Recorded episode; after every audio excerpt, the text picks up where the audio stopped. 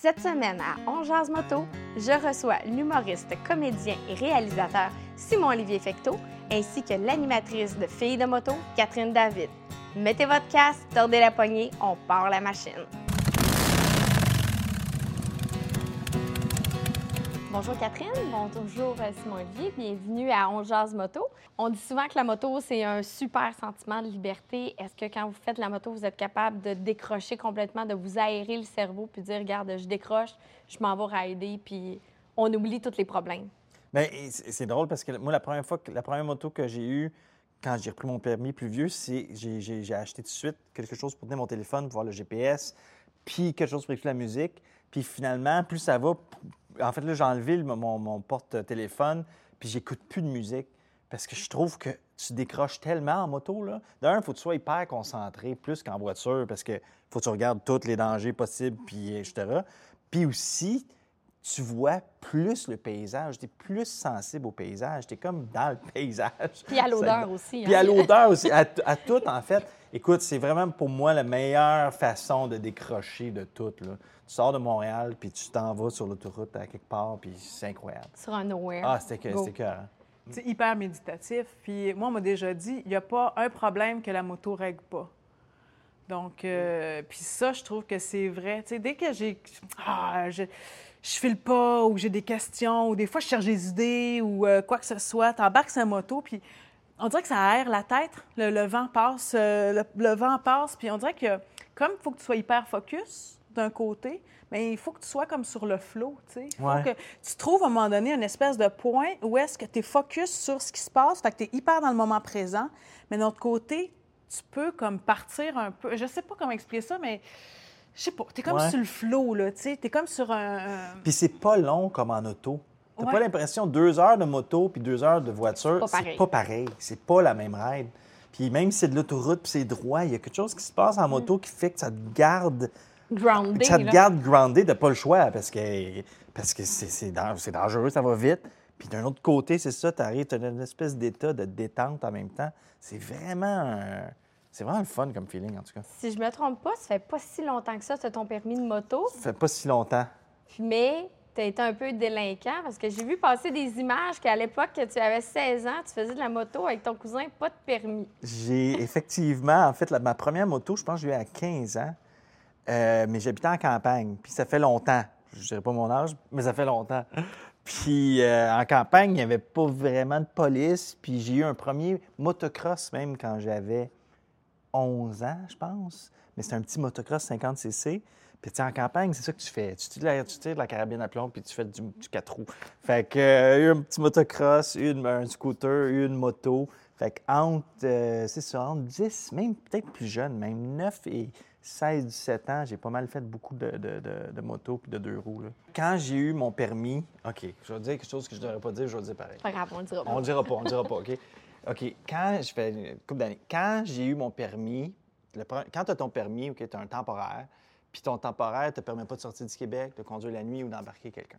Quand j'ai eu mon permis, j'étais allé chercher ma moto, ma moto parce que tu as besoin de ton permis pour prendre la moto. Puis, à, mettons, 2 heures l'après-midi, puis le lendemain, à 2 heures l'après-midi, je suis parti à New York pour la fin de semaine. puis c'était une 750, OK, qui n'est pas assez fort pour faire 700 km. Puis j'ai fait ma première ride de moto officielle quand j'ai j'ai pris mon permis. J'ai fait 700 km d'une shot. Et puis, c'était en octobre, deuxième très mauvaise idée. Euh, je suis parti à 3 heures l'après-midi. 3 heures l'après-midi, c'était comme aujourd'hui, il faisait chaud. Hey, sais-tu qu'est-ce qui arrive à 6 heures l'après-midi en octobre? Ben oui. Il fait noir, puis il fait fret. Puis Tu devais pas être assez bien habillé aussi parce Ben, que quand tu commences, Non, tu mais t'équipes non. pas pour 1500 dollars de non, moto. j'avais un kit, mais j'avais pas le bon kit. Puis à un moment donné, j'arrive tu sur la, la- je sais plus c'est quelle route aux États-Unis. Puis aux États-Unis, en tout cas, du moins cette route-là, pas de lumière sur la route. Fait que là, il fait noir comme chez le diable. Il est 8 heures. Il me reste encore 2-3 heures de moto à faire. Euh, je vois euh, rien. J'étais à une 750. Ça roule pas. Ça roule, mais il m'en manque un peu pour la longue route. Il me sent petit. Fait que je, je m'en vais en arrière d'une vanne. Puis je suis la vanne. Puis là, finalement, j'arrive éventuellement à 11 heures le soir à New York.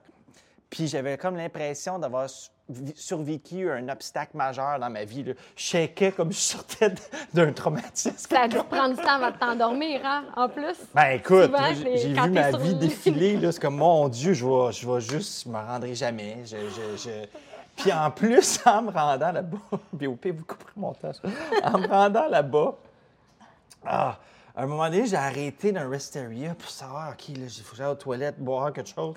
Puis il était comme 9 h le soir. Et puis là, je, là, je ressors dehors, puis là, je, je- je sors pour la sortie, mais je prends pas la sortie, j'a- j'attends, puis là, il y a l'autoroute. Mais j'échappe, puis là, il faut que je check quelque chose, je pense, mon téléphone. Puis là, j'échappe mon gant à terre. Puis là, en prenant mon gant, tu sais, c'est la première journée, j'échappe ma moto sur le côté dans le fossé. Fait que je fais, ah.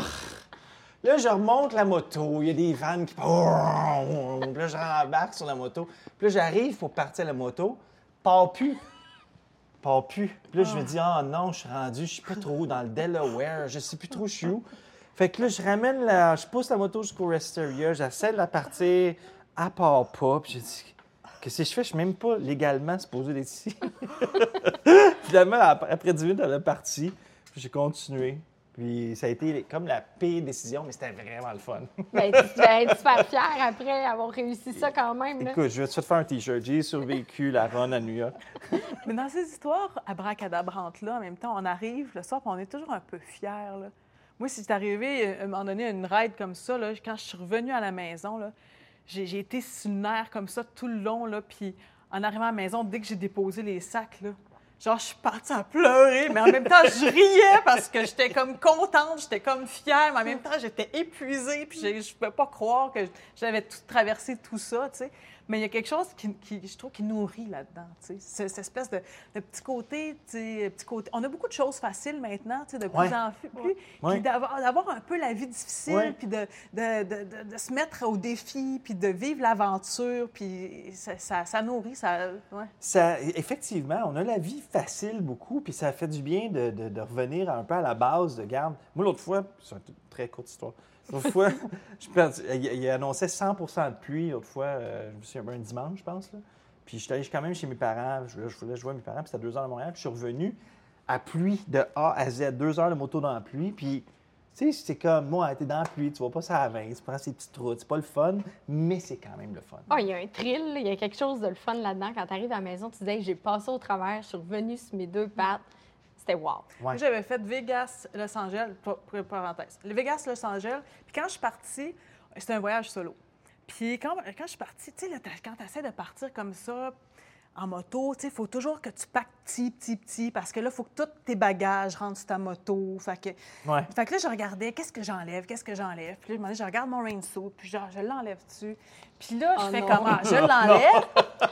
Parce que tout le monde me dit Ah ouais, mais Californie, il pleut jamais. Puis s'il pleut, il pleut juste 15 minutes, puis après ça, c'est fini. Donc là, j'ai décidé d'enlever mon rain suit de mon sac en me disant, tu sais, j'économise l'espace. Mais j'ai gardé une de gamelle, par exemple, que j'ai jamais utilisée. Ça, je tiens à vous le dire, OK? Peux-tu dire que je la maudissais? cette gamelle? La gamelle, pourquoi? Parce Faire que je faisais du motocamping. des... Ouais, c'est ça l'affaire. Sur le bord de la route? Qu'elle frappe Demande-moi petit pas, bête, mais j'ai de décidé de garder la gamelle, puis pas, elle m'a même jamais servi. OK? En tout cas, fait que j'ai une gamelle qui prend la place de mon rain suit. Et là, il commence à pleuvoir, mais il pleut à boire debout.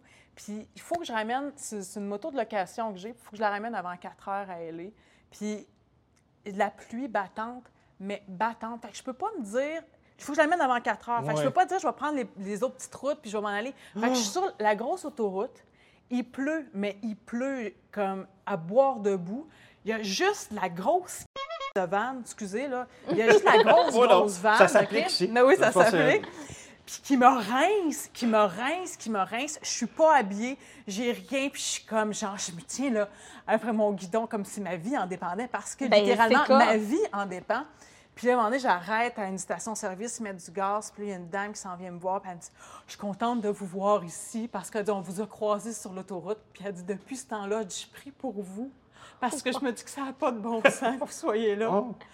Fait que là, je suis comme, oh mon Dieu.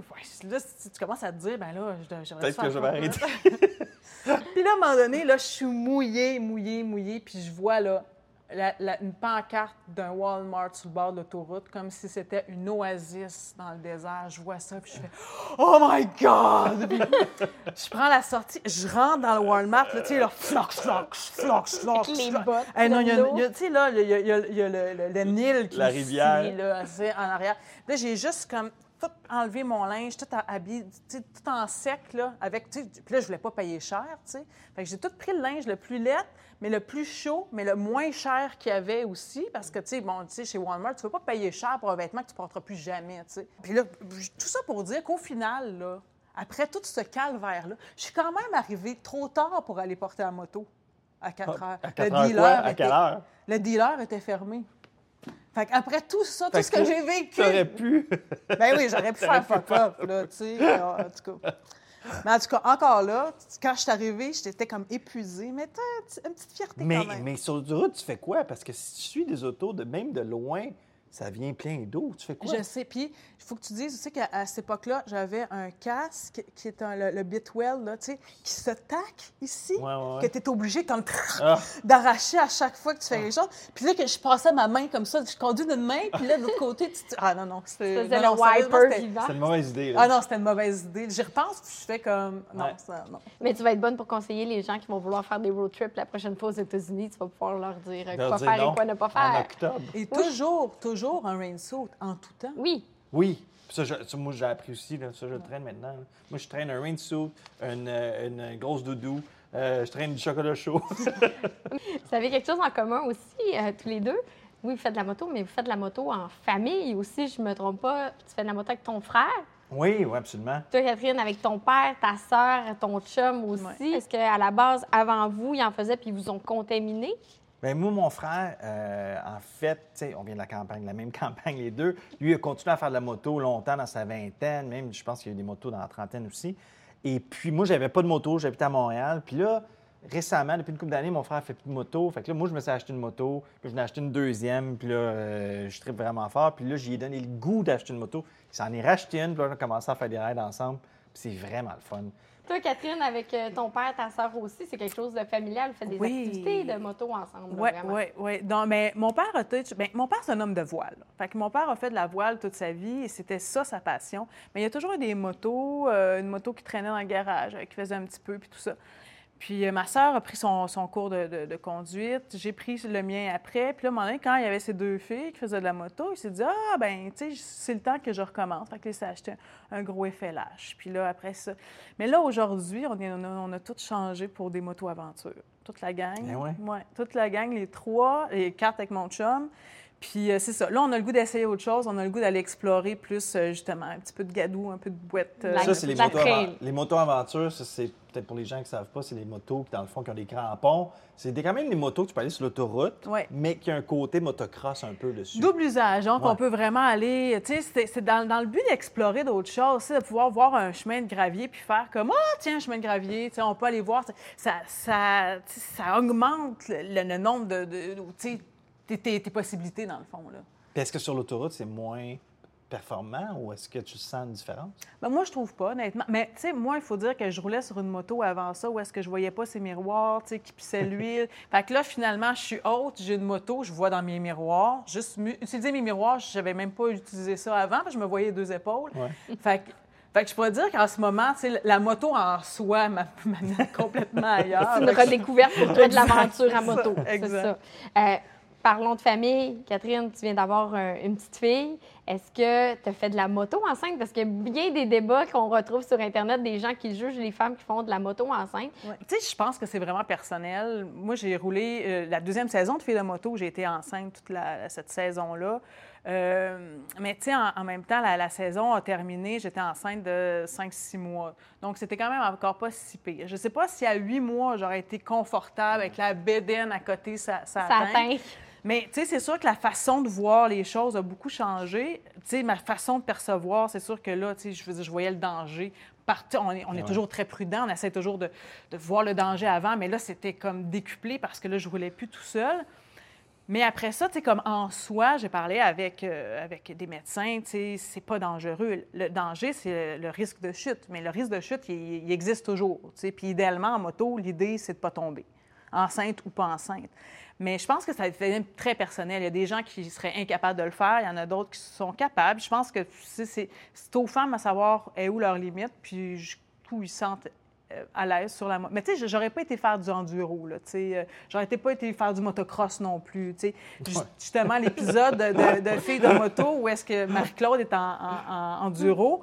Mais, tu sais, on m'a dit, ah, ce serait le fun que tu ailles l'enduro. Puis j'ai fait, non. Non. non, non, là, tu sais, à un moment donné, ça va, là. Faut passer mon tour cette, cette fois-là. Exact. On vous propose de participer à un remake de film de moto euh, qui a marqué un peu euh, l'histoire des gens. Exemple, Easy Rider pour jouer Peter Fonda ou euh, Bande de sauvages, jouer John Travolta. Moi, probablement, Biker Chicks in the Zombie Town. Donc, film série B, euh, mais avec des costumes flamboyants, un peu années 80, biker. Euh, on tue des méchants, euh, des femmes, un peu, on peut vivre notre, ma féminité, mon petit côté bad boy, puis, tu sais, péter des gueules. Biker Chicks and Zombies. C'est quoi? In Zombie Town. J'ai jamais vu ça, c'est bien hot. Mais ouais, mais c'est vraiment série B, je te Ok, dirais, bah oui, c'est ça. Du B. Ça n'a pas l'air d'un film euh, de même budget que le Titanic. là. Ça n'a pas l'air de ça. là. Non. Si vous aviez une destination au Québec, un, pit stop qui est vraiment votre destination à vous pour arrêter quand vous allez, euh, vous partez à l'aventure en moto, ça serait à quel endroit? Ben, moi, je pense que Hugo Cadieux serait vraiment fâché si je parlais pas du MR 250. Fait que, non, mais euh, je veux dire, à Montréal, dans la ville comme telle, hein, les, les destinations métro, c'est le 63 puis le, le MR. C'est des bars, c'est restaurants-bars? Ben, le, ben, le 63, ça, c'est la boutique. Oui. C'est une boutique, mais euh, le MR 250, c'est un, c'est un, c'est un bar, mais il est très impliqué dans la, la- auprès de la communauté moto. Il y a des stationnements réservés. Euh, L'été, il y a un lave-moto en temps de, non-COVID. là. La déco est inspirée par la moto, tout ça. C'est des, c'est des, des- motocyclistes, ceux qui le, le- le tiennent. Donc, c'est sûr que cet endroit-là, c'est c'est un endroit que si je roule à Montréal, quand je vais à Montréal, c'est sûr que je vais aller faire un, coucou là-bas, là, euh, définitivement. Moi, j'en ai une, c'est à Amnord. Il y a une, euh, une nouvelle brasserie. La Grange perdue. Oui.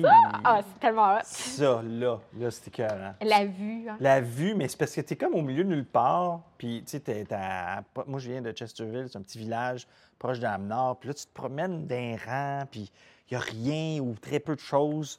Puis, même, tu arrives à un genre de microbrasserie super cool, tenue par des gars vraiment, vraiment tripants. Puis, la bière est écœurante. Puis, non, c'est vraiment cool. C'est vraiment la Grange perdue. Ouais, perdu. Ah oui. Perdue. Ouais, Mais c'est nouveau. Oui, ça nouveau. fait un Ok, an ça que fait c'est un à peu mais près. c'est comme une Mais super j'adore, aussi, rouler là, Saint-Fortuna, Ouais. tout ça. C'est tellement beau. En terminant, si vous aviez qu'un seul mot pour décrire le feeling que vous avez quand vous êtes sur votre moto, ça serait quoi? Moi, ça serait liberté. Ouais, c'est pas mal ça. Euh, je sais pas, je sais pas. Euh, J'ai pris le mot. ouais, C'était pas mal pris- ça, le mot. C'est ça l'affaire. C'est pas mal ça. Mais ça, ça a été une affaire. Quand on a écrit le livre, Charles-Édouard et moi, à un moment donné, là, le mot liberté, on était comme, y a-t-il des synonymes, là, Ouais. parce qu'on l'utilise souvent. Mais c'est difficile, c'est difficile de dissocier la moto. On, se dit, on peut-tu le dire autrement? On peut tu sais, on, on a cherché là, plein de fois là, pour. Mais le mot liberté puis le mot moto sont, sont collés, collés, collés, collés ensemble. Fait que c'est ça, la liberté. Tu, peux faire pas mal ce que tu veux. Puis en plus, avec une moto comme toi maintenant, c'est qu'il n'y a pas de limite. Là. Non. C'est partout. Tu peux aller dans le champ, dans, dans, dans, dans le fossé, dans n'importe où. Simon Olivier, Catherine. Ça, ça finit pas sur dans le fossé. Comment? On peut pas finir ça. Tu peux On aller peut dans le fossé. liberté. Simon Olivier. Come on. Faut finir mieux que ça, là. Liberté. Euh, Simon Olivier, Catherine, un gros merci. On espère vous croiser sur euh, les routes euh, l'été prochain. Cette semaine, pour la capsule historique, on va parler d'un homme qui malheureusement a passé sous le radar au Québec, René Bail. J'ai Charles-Édouard Carrier à mes côtés pour nous en parler. C'était qui cet homme-là?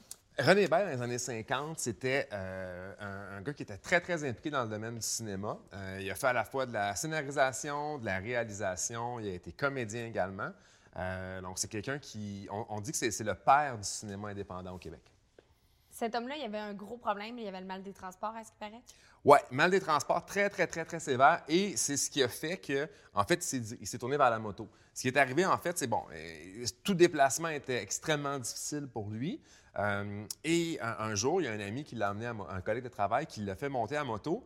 euh, et il s'est rendu compte qu'à moto, il n'y avait pas le mal des transports. Alors là, c'est une révélation pour, pour lui.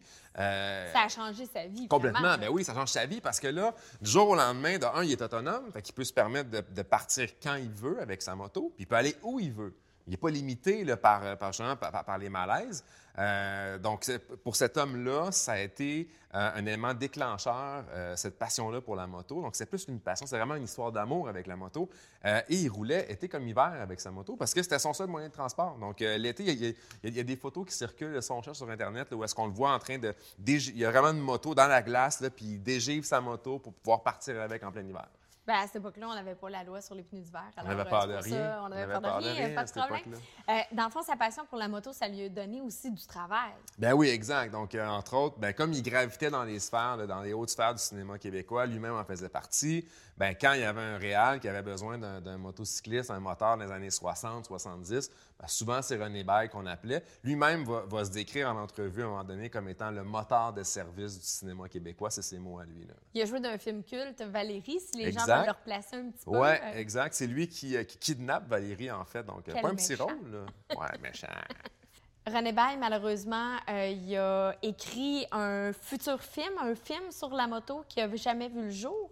Oui, exact. Il a écrit un film qui s'appelle KLG 80, un scénario de 800 pages. Euh, c'est énorme. Puis en entrevue, René Bail va aussi dire qu'il estime que ce film-là aurait une durée de 16 heures. C'est rien pour les passionnés de moto. Ben non, c'est rien pour un cinéphile non plus. Mais euh, alors là, lui, il dit, ben, c'est pas compliqué, on commence le visionnement en après-midi, les gens vont souper, puis après ça, ils viendront écouter le reste en soirée. Fait que 16 heures de film de moto. On sait pas qu'est-ce que ça raconte, je sais pas c'est quoi l'histoire. Je serais très curieux, en fait, d'en savoir plus, mais 800 pages, KLG 80. Est-ce qu'on a accès à ces pages d'archives? Ben là, moi, j'ai retrouvé le scénario. Il est à la Cinémathèque. Euh, J'avais demandé que je puisse le consulter. On l'avait sorti pour que j'aille le consulter. Malheureusement, il y a eu le confinement. Fait que j'ai pas pu y aller. Hey, ça doit être phénoménal, ce Ah, dans j'ai- ces ah, non, ben, mais c'est l'original, tu sais, on le touche. Là. Moi, j'ai, juste prendre une page au hasard puis voir comment lui voyait la moto à cette époque-là, ça doit être fascinant. Euh, Malheureusement, René Bail a eu un grave accident de moto. Oui. C'est ce qui a mis fin un peu abruptement à sa carrière. Oui, exact. Il a complètement disparu après ça du paysage euh, du cinéma québécois. Euh, on est en 72, euh, une perte de contrôle à l'entrée du tunnel Ville-Marie. Il a glissé, il est resté coincé sous le réservoir à essence qui a pris feu. Il a été brûlé sur 80 de son corps. Euh, et effectivement, ça a marqué la, la- la- la fin de sa carrière dans le cinéma. René Bail, en fait, il y a un film sur sa vie qui est sorti aussi. Oui, il y a un film qui a été fait qui s'appelle Adagio pour un gars de Bessic. Euh, et là, dans le titre, on combine ces deux passions, la moto et la musique, parce que c'est un grand, grand passionné de musique aussi. Euh, c'est réalisé par Pascal Ferland. C'est sorti en 2008, un documentaire donc sur, euh, sur sa vie. On revient sur les grands moments, justement, mais on passe beaucoup de temps avec lui dans son appartement aussi, euh, quelques années avant qu'il décède du cancer. Euh, c'est un film magnifique. C'est dur à regarder, je ne le cacherai pas. Je veux dire, il a quand même été défiguré par l'accident. C'est pas, pas facile, mais il parle de la moto avec une étincelle dans l'œil quand même, même malgré, malgré tout ce qui est arrivé. Euh, et euh, c'est vraiment, vraiment spécial comme film. C'est triste quand même parce que la moto lui a donné des ailes, mais c'est aussi ce qui lui a enlevé. Ouais, c'est vrai. Tu vois, en fait, c'est comme si la moto avait changé sa vie deux fois. Une première fois pour lui donner de la liberté, comme tu dis, puis euh, des années plus tard, mais pour lui enlever cette liberté-là. Mais merci Charles-Édouard. Euh, si les gens veulent en apprendre davantage sur euh, René Bail, je vous invite à vous procurer le livre Liberté, asphalte et légende, 100 ans de moto au Québec, un livre à lire absolument. Merci. Merci. Merci à nos invités d'avoir été là. Si vous désirez prolonger votre saison de moto, visitez-nous au onjasemoto.com pour du contenu exclusif, mais aussi pour télécharger la playlist des chansons préférées de road trip de nos invités. Si vous avez des questions et peut-être même que notre émission vous a donné envie de débuter dans le monde de la moto, venez nous voir chez Léo Harley Davidson. On est des passionnés de moto depuis plus de 45 ans.